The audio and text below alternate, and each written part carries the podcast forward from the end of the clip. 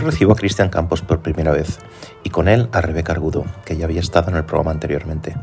Cristian es jefe de opinión en el periódico El Español y también colabora en Onda Madrid y en Canal Sur. Rebeca escribe en El Español y en La Razón y junto a Julio Valdeón se ocupa de la sección semanal de Contracultura, también en el periódico La Razón. Hablamos de carteles electorales con menas y abuelitas, de populismos de derecha y de izquierda, de lo mucho que le importa a los trabajadores lo de los niños, las niñas y les niñes, de las elecciones en Madrid, de cuál es el significado del ayusismo, de las tendencias suicidas del PSOE y de la cruzada de la izquierda contra el porno. Te agradezco que apoyes el programa dándole a me gusta y suscribiéndote en YouTube, en tu app de podcast y en mi página web pacobeltran.com. Y ahora con vosotros, Cristian Campos y Rebeca Argudo.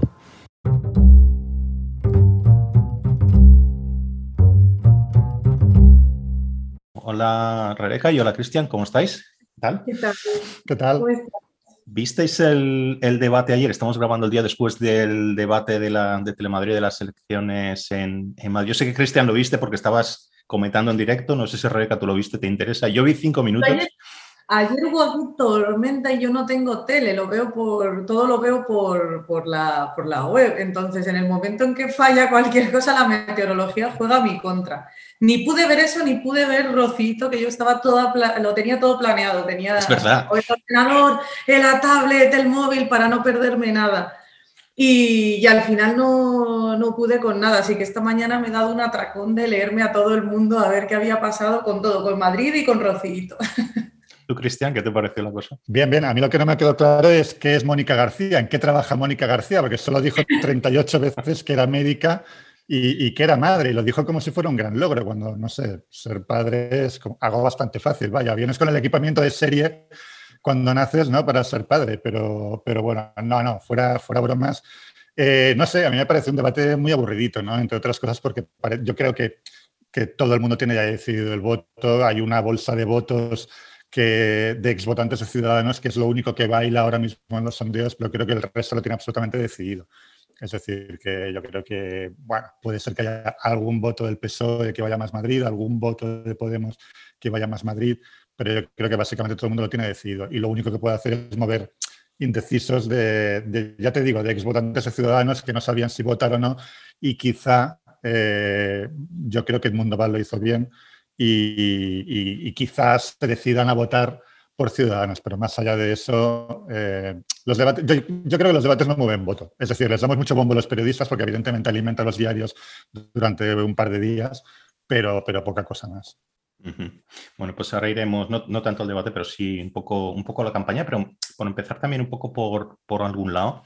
Eh, cosas que han pasado esta semana. ¿Qué os parece, qué os parece este rollo del, del del cartel este de los Menas y la señora que no llega a fin de mes y, todo esto. Eh, ¿Pensáis que aquí es simplemente una cuestión de mal gusto o hay algo de verdad aquí?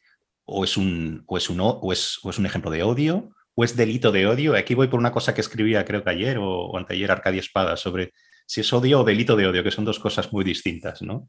¿Qué, pensáis de esto? Yo es que creo que las campañas deberían de empezar a contratarse eh, los unos a los otros, porque yo creo que Vox le hace mejor la campaña a Podemos y Podemos se le hace mucho mejor a Vox. Entonces, se ahorrarían mucho tiempo si directamente se, se encargaran del enemigo en lugar de la suya propia, porque a mí me parece un error. Me parece me, ha parecido, vamos, me ha parecido un error y además un error muy zafio sabiendo que todo, que todo el foco está sobre, sobre ellos. Quiero decir, no...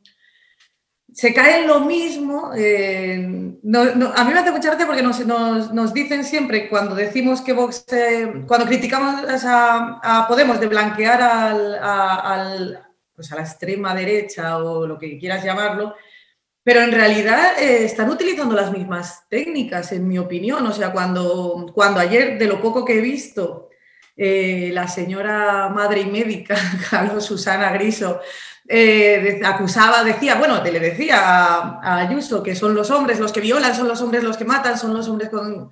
Pues a mí me recordaba bastante a, cuando dicen a la generalización de son los menas los que nos están... Entonces me parece que, que tienen exactamente la misma técnica unos y otros, Eh, lo que pasa es que son incapaces de verse a sí mismos, entonces creo que hay una especie también de eso de autocondescendencia, de, ah, no, nosotros como lo hacemos con razón y lo hacemos por el bien de todos y tal. Entonces a mí es que ya me dan como mucha pereza. Yo ya he optado casi por, por, que lo veo con basta, como que me haría muchísima más gracia si hubiese más distancia, pero me parecen muy divertidos los, los dos ya llegados a este punto. Como cuando en el colegio se hacía, ¿sabes? Si van a sacar una media y siempre se, para sacar la media quitabas el 10, que era casi una anécdota, y quitabas el 0 porque tampoco ibas a lastrar al resto y de ahí, de lo que quedaba en medio, que era de donde sacabas la media, pues yo un poco creo que, que tendríamos que empezar a, a hacer eso. A ver, yo, yo, yo, estoy totalmente de acuerdo con Arcadi. Eh, yo, yo, creo que odiar no debería ser delito. Eh, otra cosa es que tú lleves ese odio a la práctica, pero odiar, hombre, evidentemente está feo odiar, ¿no? Y no es algo que, de, lo que vas a presumir, ¿no? No te lo vas a poner en el currículum, ¿no? Yo, mm, licenciado en periodismo y odiador. Pero, pero, pero yo creo que el delito de odio es un, es un delito ideológico. Y quiero decir, porque además mm, suele salir a colación cuando odias a determinadas personas, pero no cuando odias a otras, ¿no? Es lo que decía Rebeca, ¿no? De, de, mm, de Mónica García, ¿no? Que en medio del debate dijo, no, es, hablar de los menas como si fueran delincuentes es generalizar, ¿no? Pero los que matan y asesinan son los hombres, ¿no? Es como en la misma frase. Quiero decir que en, el plazo de 30 segundos dicen una cosa y la contraria, ¿no? Entonces nunca es el qué, siempre es el, el quién, ¿no? Eh, y a partir de ahí, hombre, el cartel me parece, me parece demagogia simplemente, pero, pero sin ir mucho más allá. Quiero decir, si te pones a hacer una lista de, evidentemente yo no estoy de acuerdo con eso, ¿no? Pero, pero con esgrimir ese tipo de argumentos demagógicos, ¿no? sacados de contexto y en fin. Pero, pero en cualquier caso, si hicieras una lista de afirmaciones demagógicas, pues bueno, todos los partidos, todos del primero al último, eh, incluidos los que van de, en fin, de rigurosos y de tratar los datos con, con rigor y con, en fin, y con profesionalidad, eh, tienen una enorme lista de, de, afirmaciones demagógicas como esta, ¿no? Entonces, bueno, mm, también es cierto lo que dice Rebeca, ¿no? que parece que se hagan la, campaña los unos a los otros. ¿no? Parece que Podemos haga la campaña a Vox y Vox se la haga a Podemos. Eh, yo, creo que son perfectamente conscientes de ello. Quiero decir, están jugando a eso. ¿no? Ellos juegan a, polarizar a su público y por lo tanto les importa un pimiento lo que ocurra en el centro del tablero, digamos. ¿no? Con lo cual, bueno, desde su punto de vista es muy útil y muy eficaz. ¿Nos parece que, muchas veces... Eh, Em, digamos, ciertos temas los, los, sacamos, les colgamos la cuestión de o bien es una cuestión de odio o xenofobia por un lado, o por otro lado, que también tenemos que tenerlo en cuenta, hay una cuestión de buenismo, ¿no? De, quizá de ocultación de problemas de integración, etcétera, ¿no? Ya que has mencionado, Cristian, lo de los datos, ¿no? A mí esto me parece, como científico social, eh, no lo voy a repetir tantas veces como, ah, como esta mujer con lo del soy médico, pero, pero lo, digo porque me, me, interesa, ¿no? No podríamos hablar de estos temas, vamos a ver, sin caer, por un lado, en, el, en, los extremos de o bien odio o bien el buenismo, ¿no? Que llama, por ejemplo, ¿podemos medir de alguna forma si existe este efecto de intimidación? Ya sé que esto no es una cosa que está en el Código Penal, pero medir de alguna forma cuál es el, eh, eh, ¿cuánto de verdad hay aquí? O si hay datos específicos de delitos. Hay muchos países que no registran datos eh, basados en etnia o en origen o etcétera, ¿no?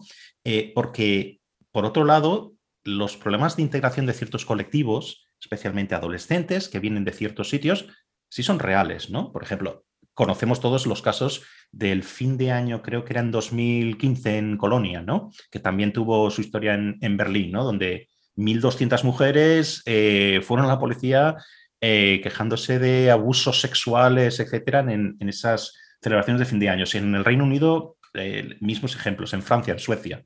El último libro de Ayan Hirsi Ali, que se llama Presa, habla de estos casos en detalle, ¿no? Entonces, hablar de todo esto en público o pedir un debate sobre estas cosas en público es odio, es islamofobia. Yo personalmente creo que sería al revés que si la idea es no singularizar o no señalar ciertos colectivos para protegerlos, lo que tenemos que hacer es poner la, información, ¿no? Ser transparentes, no, no dar la impresión de que estamos ocultando nada, ¿no? Entonces, ahí desmontamos mentiras, buscamos la verdad y si hay problemas de integración actuamos, ¿no? En lugar de que esto se resuelva en, el, eh, durante una campaña electoral, que es el peor contexto en el que podemos discutir estas cosas, ¿no?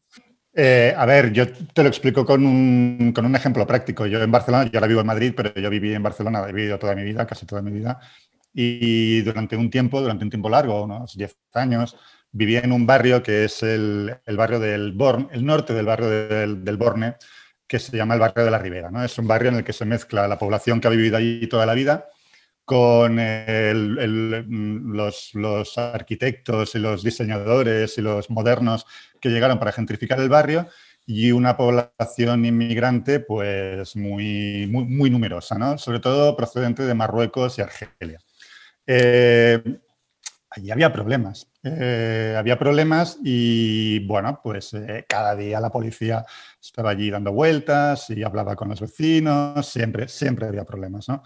Eh, y un día, hablando con un, con un mozo de escuadra, dijo, claro, es que aquí hay algo que no estamos pensando, ¿no? Nosotros encontramos, por ejemplo, un niño sueco de 14 años en la calle, sin sus padres, inmediatamente cogemos, eh, llamamos a, pues, a quien tengamos que eh, llamar, ¿no? a la embajada, etcétera, quien sea, se le devuelve de inmediato con su familia. ¿no?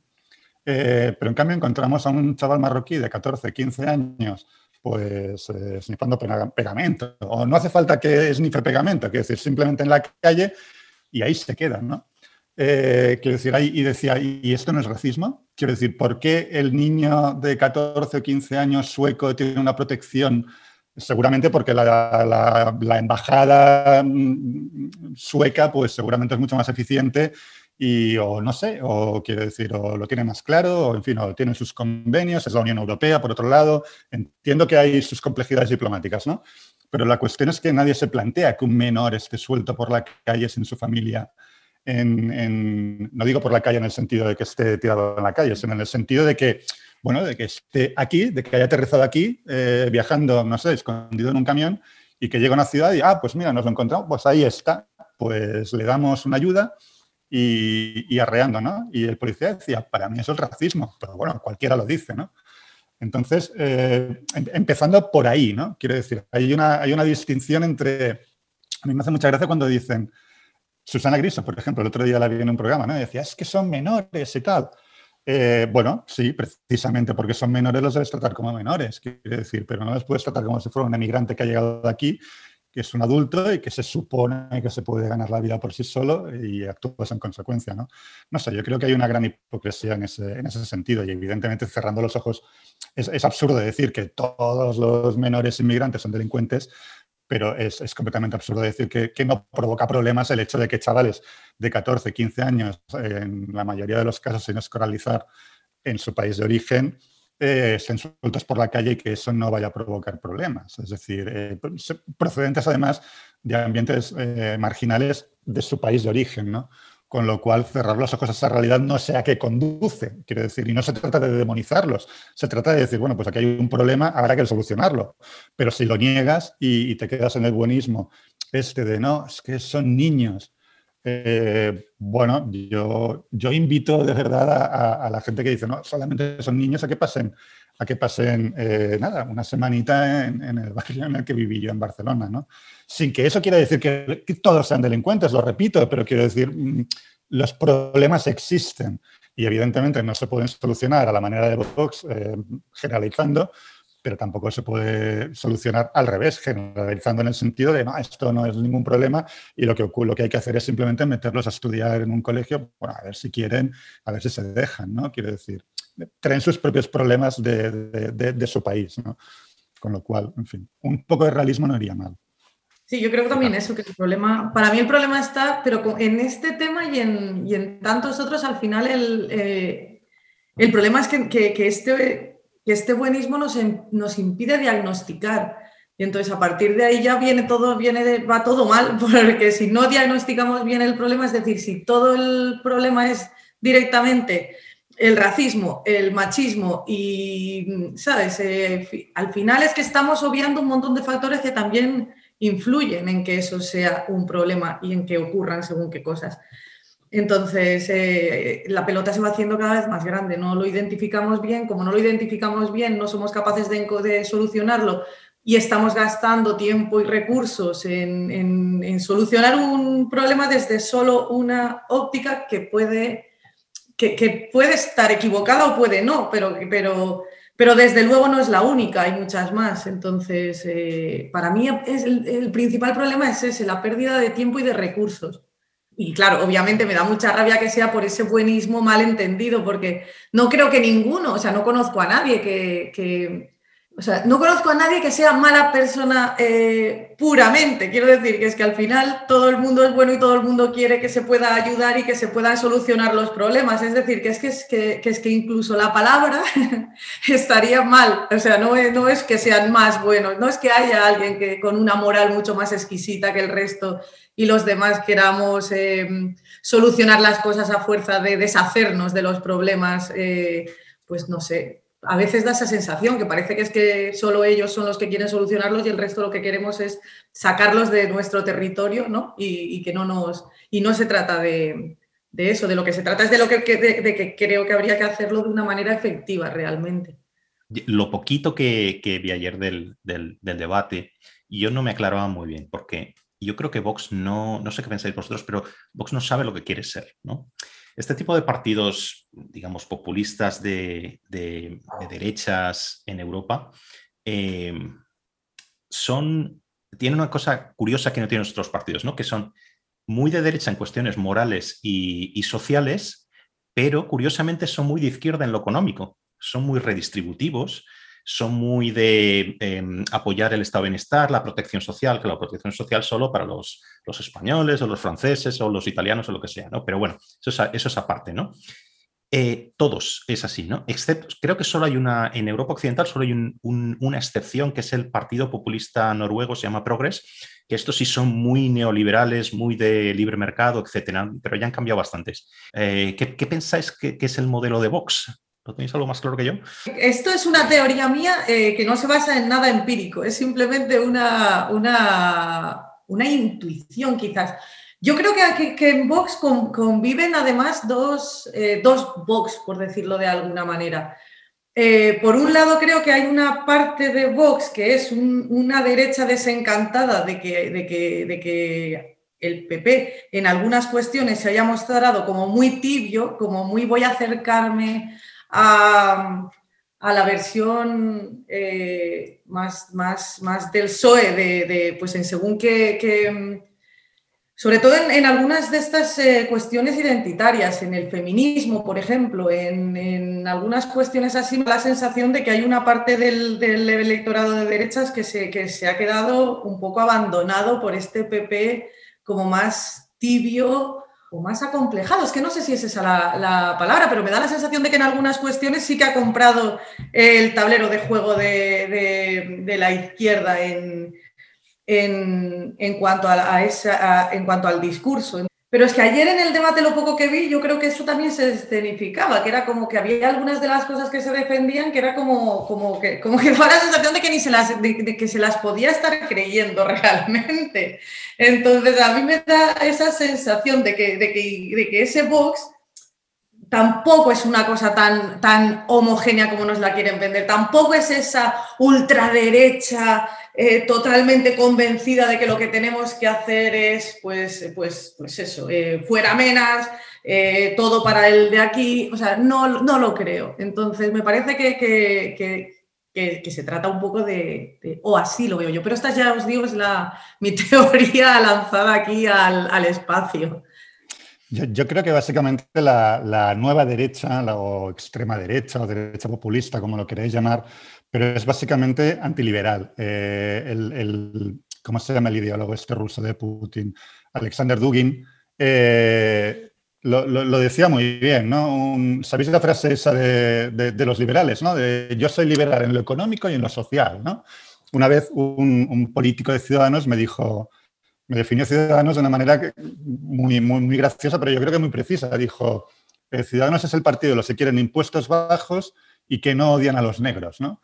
Pues bueno, pues eso es el liberalismo, ¿no? El liberalismo en lo económico y liberalismo en lo social. Entonces, la nueva derecha es exactamente lo contrario, es conservadora en lo moral y conservadora en lo económico. Lo que ocurre es que eh, hay ahí como diferentes ramas, ¿no? Por ejemplo, Le Pen es una derecha muy obrerista que va a buscar claramente el voto obrero que hace una década o dos votaba pues, al Partido Socialista o a la, extrema izquierda francesa. Luego hay la izquierda americana de la All Right, ¿no? que es como proteccionista de cara al extranjero con China y con Rusia, eh, pero liberal en el interior. ¿no? Y luego está Vox, que yo creo que oscila entre, bueno, vamos a por el, por el voto obrero, el, o sea, nos convertimos en un partido lepenista, o, nos, o, no. O ayer, por ejemplo, Rocío Monasterio decía, no, nosotros vamos a bajar los impuestos, ¿no? O sea, eh, reforzaba el, el, flanco, digamos, liberal, ¿no? Yo creo que todavía no han decidido que quieren ser de mayores en lo económico. Están intentando a ver si les sale bien lo de, bueno, defendemos impuestos bajos, pero al mismo tiempo eh, la protección a los obreros, ¿no? Entonces, eso es difícil de compaginar, ¿no? Eh, yo creo que Trump lo consiguió porque tenía China, eh, pero claro, los españoles no tenemos unos chinos, ¿no? Con los que quizá podría ser Marruecos, ¿no? Las, las, importaciones marroquíes de frutas o de verduras o de lo que sea, ¿no? Pueden coger algo así pero lo, tienen complicado y todavía no han decidido. Y en cuanto a lo moral, son claramente conservadores, ahí no hay ninguna duda. ¿no?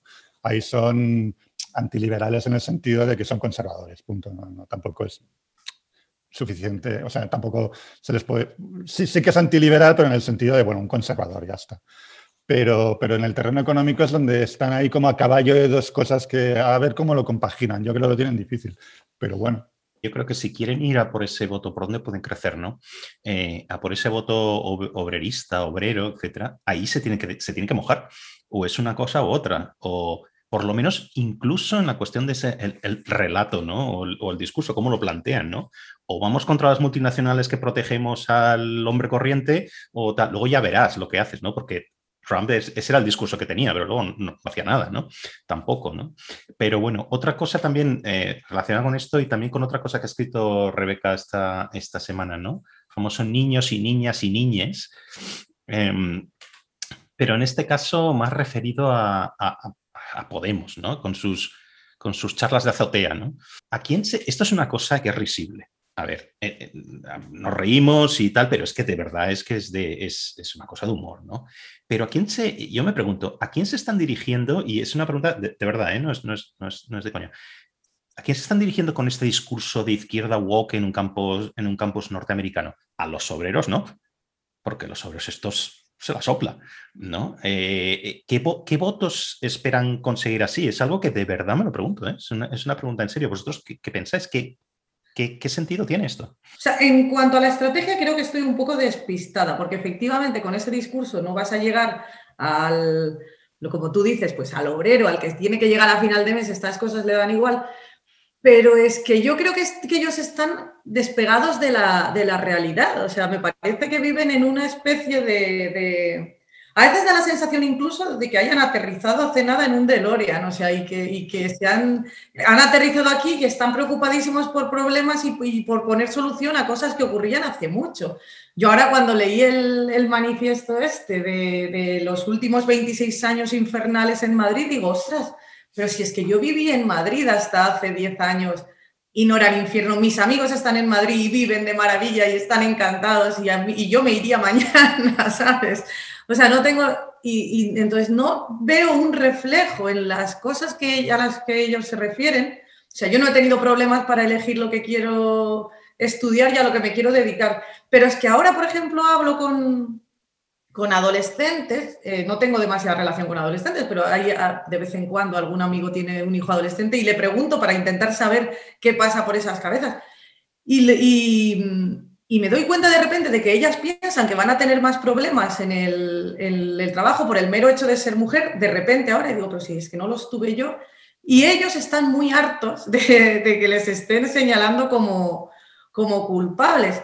Entonces, obviamente, no, no se están dirigiendo a, nosotros, no se están dirigiendo... Entonces, creo que se están dirigiendo a una burbuja que tienen ellos en la, en la cabeza y que me parece que es casi em, un placebo lo que están lanzando, porque claro, si tú me dices a mí que cualquier problema que yo tenga es porque soy mujer y me lo creo, es fantástico, porque entonces ya no es que yo no me haya esforzado, no es que hubiese alguien mejor preparado que yo, ya no es un problema de mi mérito, ya no es, o sea, es un problema de que por, como soy mujer, pues me están saliendo mal las cosas. Y entonces ese estado al que acuso de patriarcal y que es el que me está dando todos esos problemas es también al que le voy a pedir que me proteja y que me ayude, lo cual para mí ya es como un catacroker de cabeza absoluto, porque porque no puede entrar en mi cabeza que el mismo que me, me está dando los problemas sea el que me va a rescatar. Pero bueno, entonces, yo creo simplemente que es mucho de, placebo. Y el problema es que creo que es que se lo creen. O sea, yo creo que realmente creen, por, por, las cosas que vemos, de que lo mismo que critican en otros o que, para, o que son inaceptables en otras formaciones, ellos lo hacen tranquilamente. Entonces creo que hay una, también un punto de, lo que, de, eso que Sabater decía de la obligación moral de, ser de izquierdas. Lo que pasa es que es algo absolutamente como anacrónico en este momento. Entonces yo creo que es que la única explicación, si aplico la lógica, la explicación es que son viajeros en el tiempo. Si trato de, entenderles, creo que están pues desligados, de, no sé si es peor, porque entonces se, están dirigiendo a un, a a un a un grupo de la, de la sociedad que es la suya, que son gente que no ha tenido problemas, gente que ha estudiado lo que ha querido, que ha hecho lo que, lo que, que sus padres les han podido, quiero decir, gente sin problemas. Entonces, no sé qué es más preocupante. Pero es que esto, esto es exactamente donde yo iba, ¿no? Quiero decir que más, más, allá de esto, que yo estaría totalmente de acuerdo, como estrategia para maximizar el apoyo electoral es un desastre, ¿no? Es que no tiene sentido. ¿no? yo, creo que, yo, creo que, ha habido un, Ellos hicieron muy bien, creo. Esta es otra de mis teorías y es otro diagnóstico que, que se... Eh, yo creo que ellos fueron muy hábiles al instrumentalizar ese 15M que sí que fue eh, un punto de inflexión, fueron muy hábiles en, instrumentalizarlo y entonces yo, claro, eh, ellos pensaron que, todo iba a ser, pues eso, de, puro postureo, de crear, hablar de problemas para los que ellos mismos iban a dar la solución, pero que tampoco eran problemas muy reales, no sé, pero de repente te atropella una pandemia y te toca hacer política, de verdad.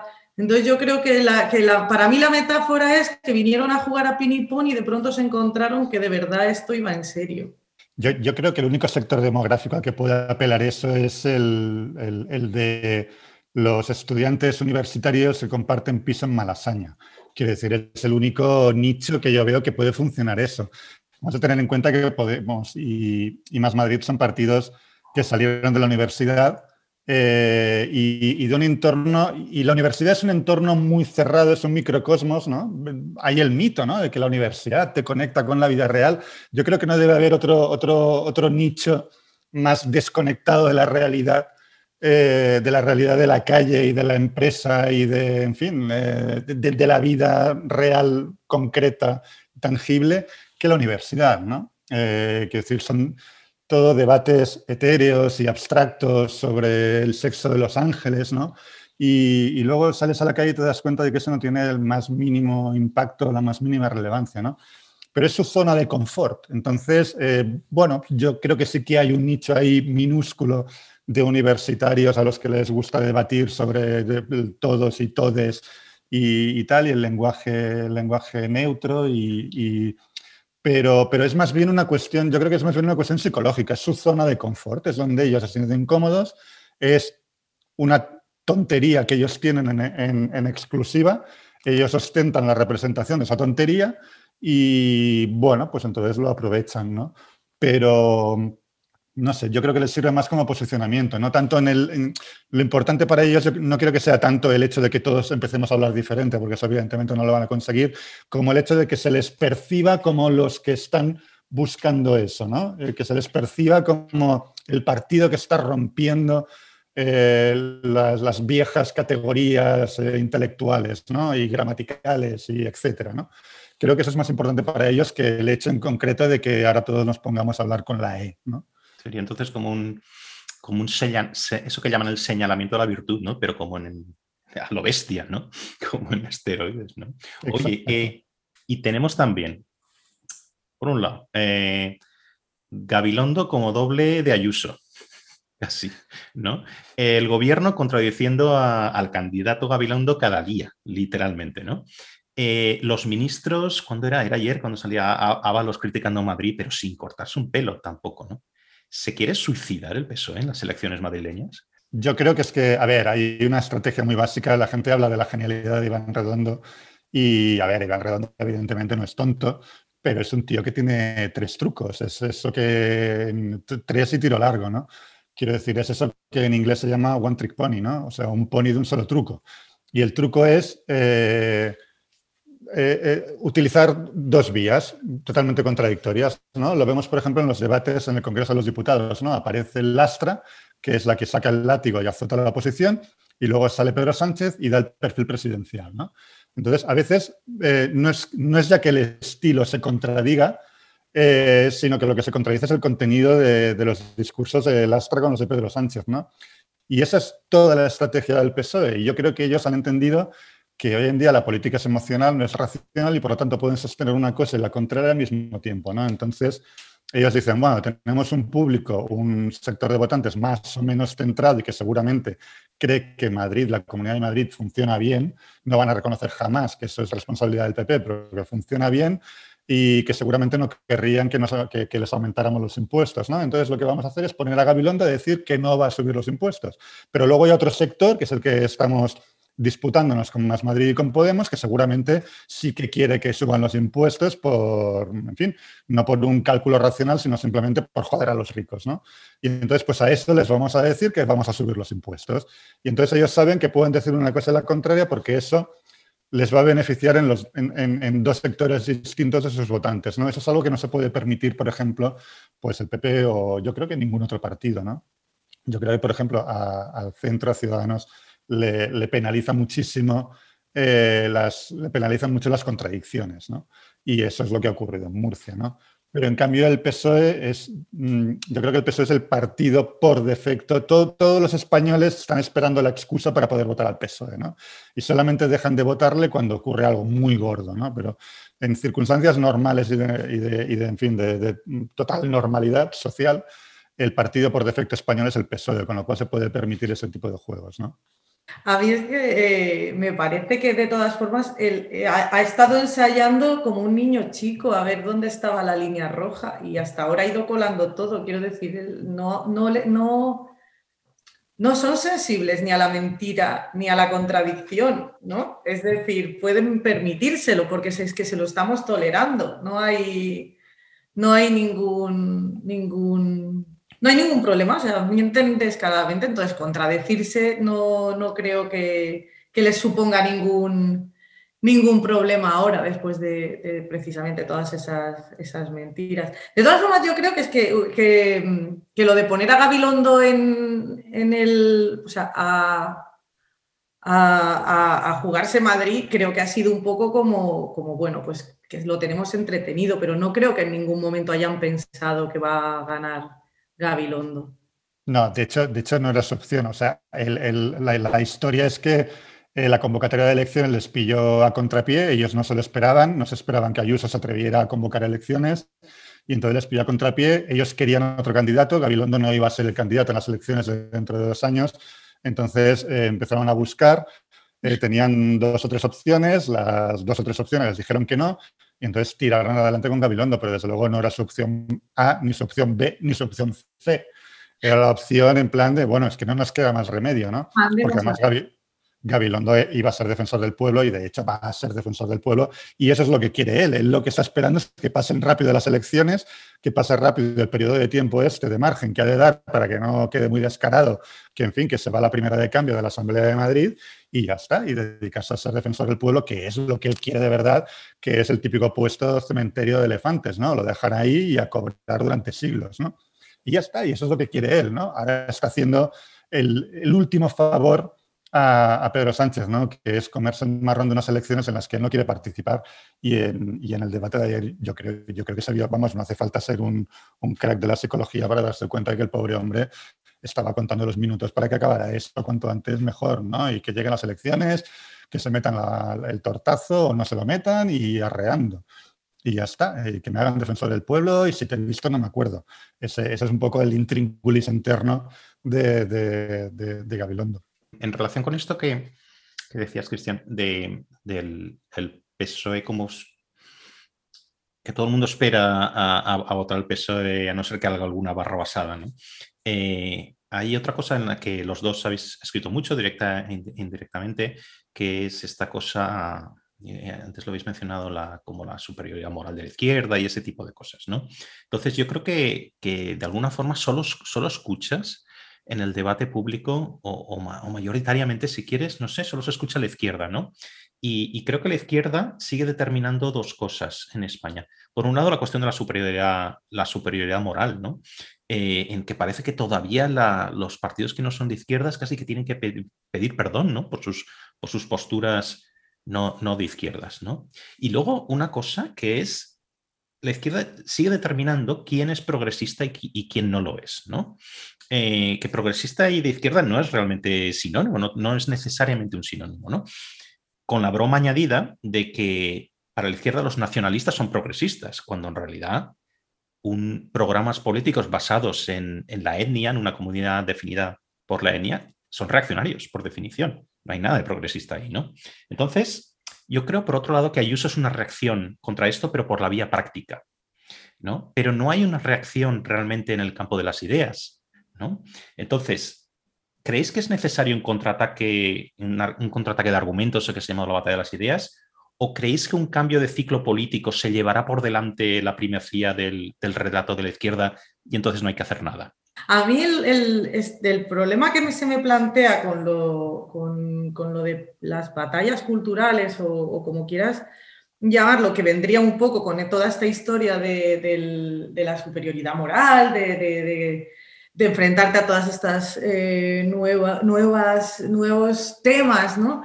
Eh, para mí el, problema es, comprar o no comprar el batirnos en, batirnos en duelo o llamarlo como, como quieras, eh, en ese terreno de juego, porque en el momento en, que, en el que decides argumentarles a lo, a lo, que, pues a lo que ellos plantean, compras en cierto modo que esa es la manera de de discutir, que es ahí donde tienes que defender tus ideas. Y entonces es legitimar, en cierto modo, un poco esa, esa idea. Entonces yo creo que lo que habría que hacer es plantear un nuevo campo de batalla, un nuevo, un nuevo, un nuevo terreno.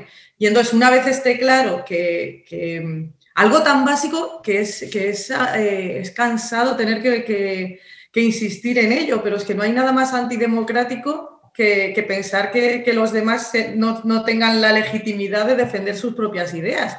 Y sin embargo estamos constantemente teniendo que hacer, que hacer eso y teniendo que recordarle a los partidos de izquierdas que, ser de derechas es tan legítimo como ser de izquierdas y que, es parte precisamente de, del juego. Entonces, yo creo que de entrada tendríamos que cambiar eso, el terreno de juego y las reglas para poder entendernos, porque si no estamos legitimando que, lo que estamos haciendo es lo, eh, pues eso, aceptar que es como ellos se lo están diciendo. Y ahí perdemos, seguro. Claro, yo, yo estoy, es que lo, ha clavado Rebeca. El tema es que el mismo concepto de batalla cultural es un concepto marxista, de dialéctica marxista, con lo cual cuando tú estás, a mí me hace mucha gracia cuando Vox dice, no, hay que entrar en la batalla cultural porque si no la das, pues te avasallan, ¿no? Y quiere decir, aunque no quieras, etcétera, etcétera, hay que darla porque, bueno, el simple hecho, no, se trata de dejar que te avasallen, pero tampoco si entras en el, en, el, concepto de batalla cultural ya estás aceptando el marco marxista, ¿no? El de la dialéctica, el de la lucha, el de etcétera, etcétera, ¿no? Y, luego, además es un terreno en el que eh, tú no vas a ganar jamás o, lo vas a tener muy, muy, muy difícil porque eh, yo siempre digo que, a ver, yo me, cuando me preguntan, bueno, ¿tú qué ideología y tal? Digo, no, yo no tengo ideología, soy liberal.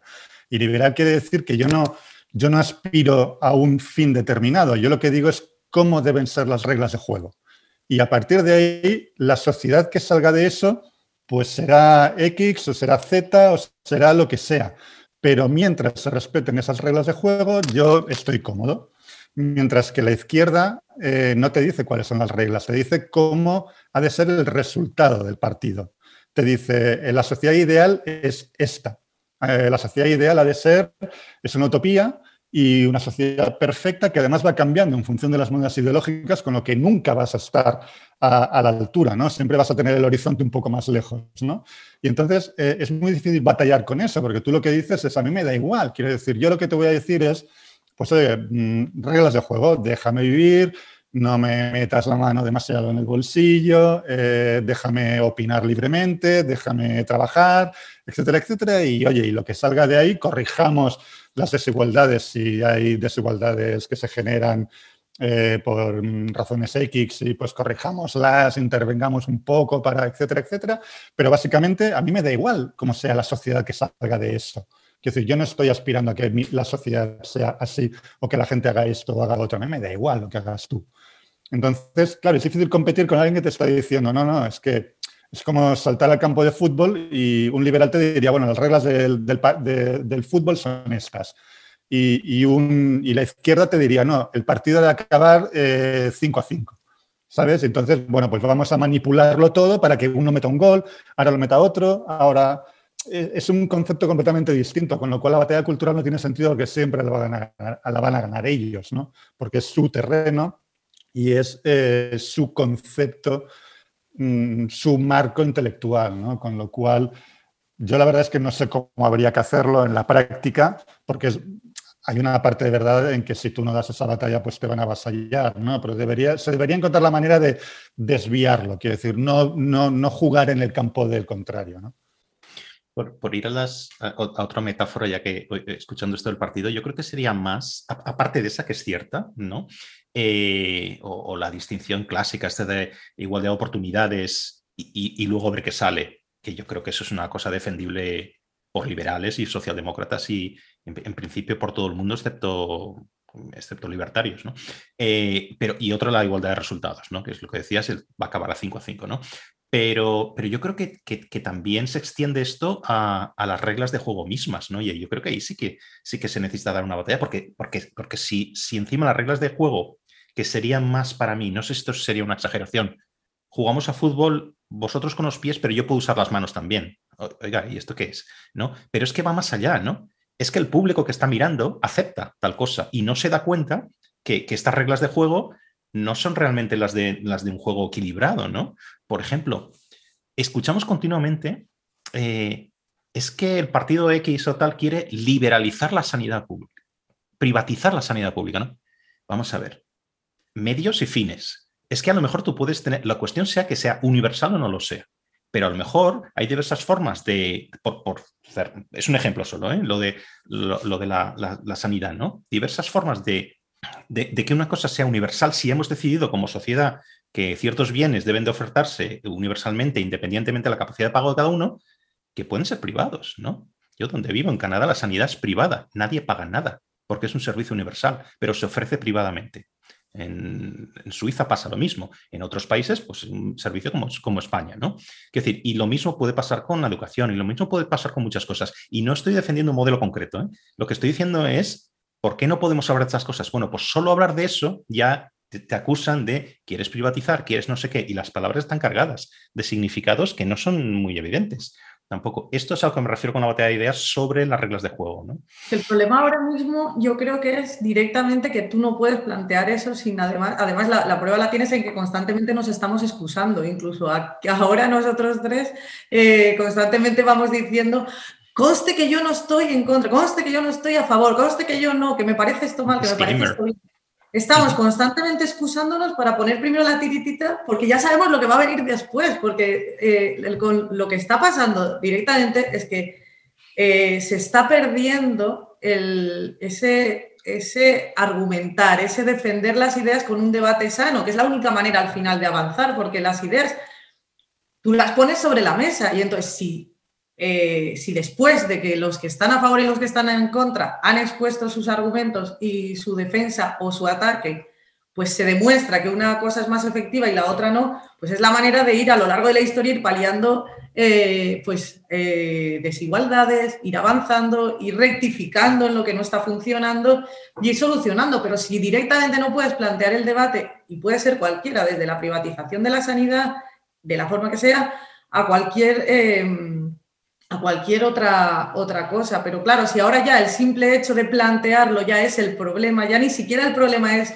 cómo se va a hacer, qué resultados va a tener, de qué manera, a quién va a afectar y a quién. No, no, no, no, ya el problema es el simple hecho del enunciado.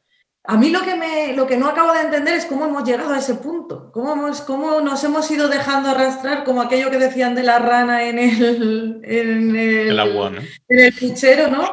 Que algo, en algún punto, si vamos hacia atrás, deberíamos de poder encontrar eh, cuándo, cuándo empezó la cosa a torcerse, para que ahora ya no seamos ni siquiera capaces de, de plantearlo, que ya sea ese el problema, ya ni siquiera el problema es lo demás, las consecuencias, ya el problema es solo el hecho de, decirlo.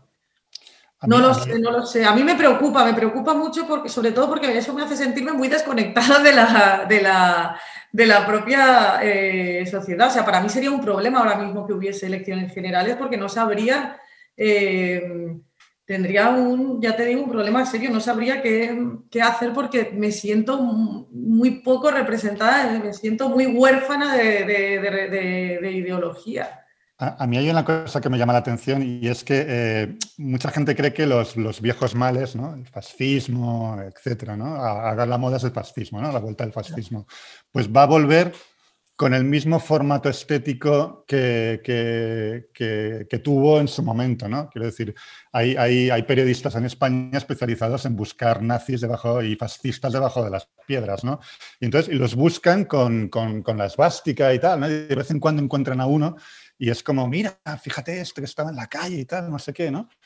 Pero, pero si tú vas a la esencia de las cosas, quiero decir, bueno, pues, eh, ¿quién está hoy comportándose como, un partido estrictamente fascista? ¿no? O sea, ¿quién está impidiendo los mítines de otros partidos políticos? ¿Quién apedrea a la gente? ¿Quién acosa a políticos por las calles? ¿Les presiona?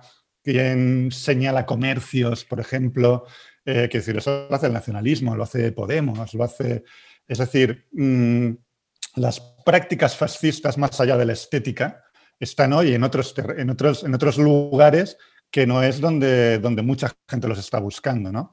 Y, otro ejemplo es el tema de toda la ideología woke, ¿no? la persecución de profesores eh, universitarios que han dicho no sé qué en una clase y eso se ha malinterpretado, bueno, se ha malinterpretado, o sea, simplemente se ha llevado hasta el ridículo ¿no? Y, entonces pues han acabado expulsados y pidiendo perdón por, estupideces absolutas, ¿no? Quiero decir, eso es la Inquisición, ¿no? Y, o sea, filosóficamente y espiritualmente la Inquisición era eso, ¿no? En plan, que nadie se salga del redil, el que diga algo en contra del tabú eh, dominante, pues, eh, pues va a ser castigado con el fuego, el aire, la marginación social, ¿no?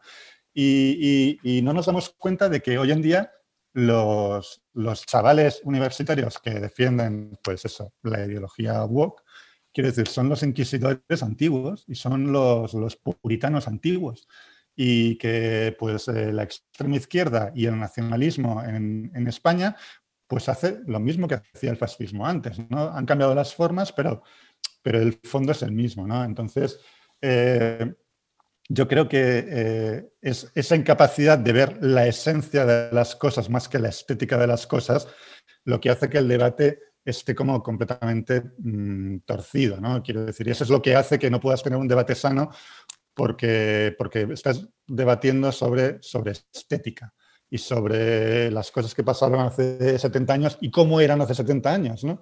Pero no cómo son ahora, ¿no? ¿Quién ahora está limitando tus libertades? ¿Quién te está censurando? ¿Quién te está apedreando? ¿Quién te está diciendo que eso que has dicho me ofende y entonces eh, has dicho algo que no se puede decir, has ofendido a Dios, ¿no? ¿Quién está haciendo eso? Pero como ese debate no se tiene en esos términos, pues bueno, estamos condenados a, un debate estúpido sobre lo que digo, sobre cuestiones estéticas. La, semana pasada hablaba con Juan Claudio de Ramón en el, en el programa también y él tenía lo planteaba en términos que me parecían magníficos. ¿no? Él, hablaba de cómo en España tenemos un relato. En, otros países que han tenido regímenes fascistas en Europa, tiene un relato de liberación, ¿no? Pues el país, pues llegaron las tropas americanas y el país fue liberado, ¿no? En España no tenemos un relato de liberación, tenemos un relato de reconciliación, porque Franco se murió en la cama eh, y estuvo ahí muchísimos años, ¿no? Entonces, nuestro relato es de reconciliación. la izquierda de ahora, que quiere tener un relato de liberación, que no existe, ¿no? Eh, para ganar esa batalla, lo que él decía ahí, y creo que tiene toda la razón, es que necesita, eh, claro, para ganar esa batalla contra los fascistas necesita travestir de fascista a medio país. ¿no? Y yo creo que eso explica muchas de las cosas que estamos viendo, eh, como, decíais, como decíais los dos, ¿no? no hemos hablado, creo, todavía del, del PP, ¿no? Parece que hay una otra cosa que leía estos, estos días, ¿no? Parece que hay unas instrucciones o una política interna o algo así dentro del PP de extender el ayusismo, no sé si esta expresión existe me la estoy inventando, seguramente existe, eh, extender el ayusismo al resto de España, ¿no? Esto se ha visto, eh, se ve que es una, una estrategia efectiva en la Comunidad de Madrid, vamos a extenderlo al resto de España, ¿no? Pero claro, yo me pregunto, ¿qué es el ayusismo? ¿Qué es realmente el ayusismo? bajos impuestos, apoyo a la hostelería, hay, algo, hay algo más ahí. Y, sea lo que sea, ¿es razonable esta estrategia de extensión del ayusismo para ganar elecciones más allá de Madrid? ¿Mm? ¿Qué, pensáis? Yo creo que Ayuso es un fenómeno político. Yo creo que ahora debe ser la única política española que sale a la calle y es aclamada por los ciudadanos. ¿no? Se ha convertido en un fenómeno pop. Eh, yo creo que eso debe de ocurrir, no sé, quizá ocurre con Revilla porque sale mucho en la sexta, pero, pero que siempre es un fenómeno como más de, entre comillas, no, no, no, no, lo digo en un sentido mm, tan despectivo como podría parecer, pero es un poco el cacique local, ¿no? el de toda la vida, ¿no? nuestro alcalde o nuestro presidente de toda la vida. ¿no? Y entonces, pues bueno, pero el, el, el, el ayusismo es un fenómeno completamente pop y, tú lo ves, tú vas a comer con ella, sales a la calle y, es que en, segundos estás rodeado por una marabunta de gente que se quiere hacer fotos con ella, que la aclama, que es, es, un fenómeno realmente peculiar, es un fenómeno estrictamente político. ¿no? Entonces, em, también creo que es un fenómeno muy madrileño. En Madrid gusta mucho esa política un poco chulapona eh, al margen del partido, el verso suelto del partido. ¿no? Eso era Esperanza Aguirre eso fue Cristina Cifuentes en cierta medida y eso es Ayuso. Entonces yo creo que encaja muy bien en el carácter madrileño y yo no sé si encajaría tanto a lo mejor con el público gallego o con el catalán o en fin, bueno, tampoco hay mucho que rascar ¿no? por parte del PP en Cataluña, pero, pero no sé si es un fenómeno tan, yo creo que es muy, encaja muy, muy, muy bien en el carácter madrileño, ¿no? Tiene un punto de liberalismo más que, más que tecnocrático, liberalismo vital, ¿no? Déjame en paz, déjame trabajar, no me metas la mano en el bolsillo y oye, y ya está. Yo he venido aquí, aquella frase de Rafa La Torre, ¿no? Que han sido inteligentes en adoptar el, el, equipo de campaña de Ayuso, ¿no? Lo de a Madrid se viene a que te dejen en paz, ¿no? Pues eso lo encarna a la perfección Ayuso, ¿no? Y, además lo, transmite muy bien, ¿no? Y eso es un poco el carácter madrileño, ¿no? En plan, tío, yo estoy aquí a la mía, yo estoy bien, déjame en paz, y mientras, oye, no me líes demasiado, ¿no? Y está por ver que eso pueda cuajar fuera de España. Yo creo que el, el éxito del ayusismo fuera de, fuera de Madrid se basa no tanto en eso, en ese concepto chulapón liberal, sino en el hecho de que eh, se ha visualizado que Ayuso es la verdadera oposición a Sánchez. Se ha generalizado la idea de que si alguien puede cargarse a Sánchez, esa es Ayuso. Y, ahí está el atractivo, ya digo, fuera de Madrid, ¿no? en el resto de España.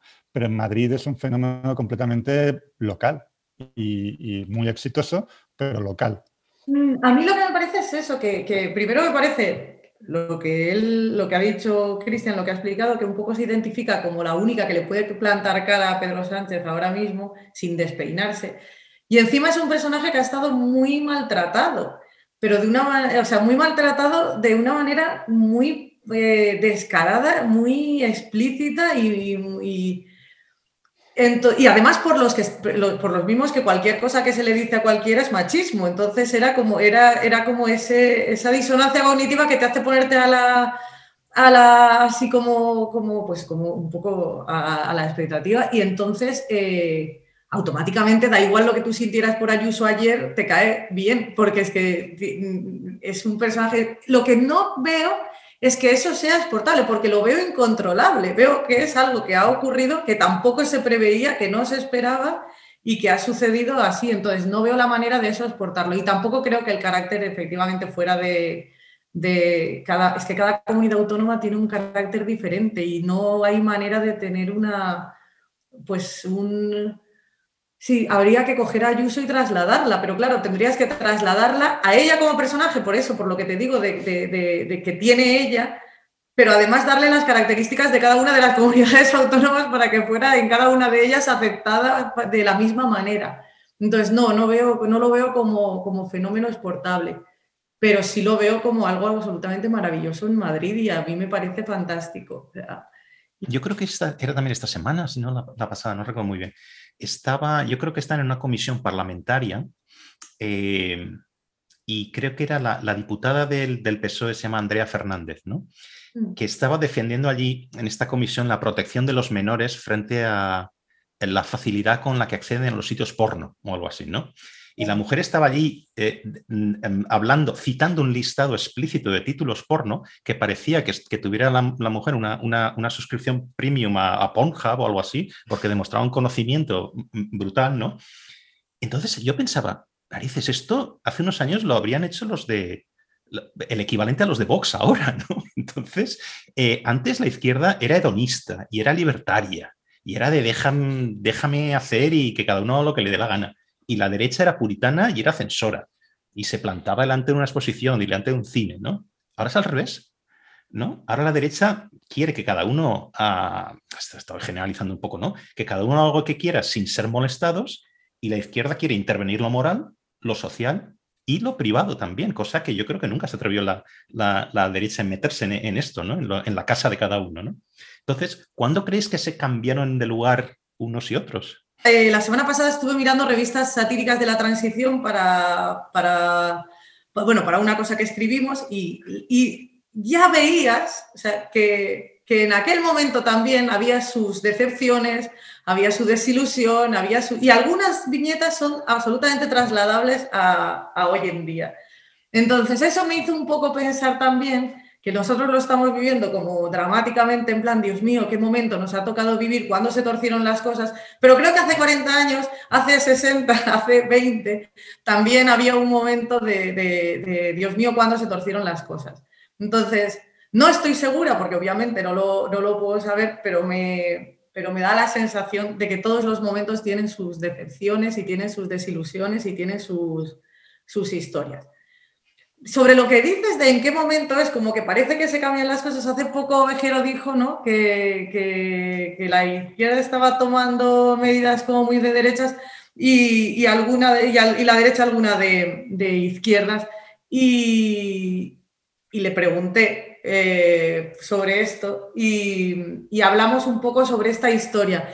Yo no sé hasta qué punto es que se estén intercambiando, sino que, que haya una especie de, de, desencuentro entre lo que es el método y lo que es la idea. O sea, seguimos como pensando, yo soy de izquierdas y este es mi ideal de izquierdas, y hay veces que, se, que, que, uno hace otro tipo de cosas que no se corresponden con ese, con ese ideal. Entonces yo no sé hasta qué punto es una, un cruce de, intercambio o una disociación y, tú sigues manteniéndote en esas ideas de lo que tú crees que es esa izquierda ideal y sin embargo el método es, es, es otro. Y llevo días dándole vueltas a eso, así que no tengo todavía una respuesta porque la, tendré que encontrar, tendré que teorizar, tendré que volver a darle el coñazo a Ovejero, que sabe mucho más que yo sobre ese tema, pero ya te digo que para mí, que no acabo de tener muy claro si se trata de eso, de, un cruce o de una,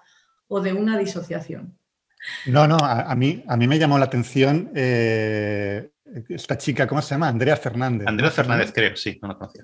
A mí me llamó la atención porque es muy joven, ¿no? Y estaba allí eh, leyendo, sí, el listado de los títulos bárbaros de, Pornhub o de Xvideos o de lo que sea. Y, era, como, era como fascinante, ¿no? Verla recitar eso como lo haría, no sé, una puritana, de, una, puritana victoriana de, principios del, en fin, del, siglo, no sé, en fin. Eh, pero, pero y, era sorprendente, ¿no? ¿no? sé, una persona tan joven Y luego encajaba con todo ese discurso contra la prostitución y contra OnlyFans, por ejemplo, ¿no? que es como la nueva obsesión. ¿no? Y, hay una beligerancia total y absoluta que, que hay, hay, algunos artículos que lo achacan a la competitividad sexual femenina, ¿no? Dicen, bueno, esto no tiene nada que ver con la ideología, ¿no? Esto es totalmente biológico y es competitividad sexual femenina, ¿no? Esa eliminación de la competición, ¿no? Bueno, yo sin llegar a esos extremos, pero, pero sí que me, llama muchísimo la atención porque es un neopuritanismo, es lo que tú decías, ¿no? Eso lo podría haber dicho eh, pues la representante de la Falange en 1950, ¿no? Y lo podría haber dicho tranquilamente la sección femenina, ¿no? O lo que decía ayer Mónica García durante, durante el debate, ¿no? Yo soy, eh, yo soy médica y madre, ¿no? Quiero decir, lo de, lo de resaltar la condición de madre, ¿no? O sea, soy una profesional, he estudiado, soy una señora, quiero decir, respetable socialmente porque soy médica y además soy madre, ¿no? Además me ocupo de una familia, ¿no? Es como, es algo que, que, no te lo imaginas en la izquierda de los años, no sé, los años 90 o de los años 80, ¿no? Es algo, ya te digo, que podría haber defendido pues, la, la, derecha más conservadora eh, durante la transición, ¿no? Entonces, sí, no sé, es como si...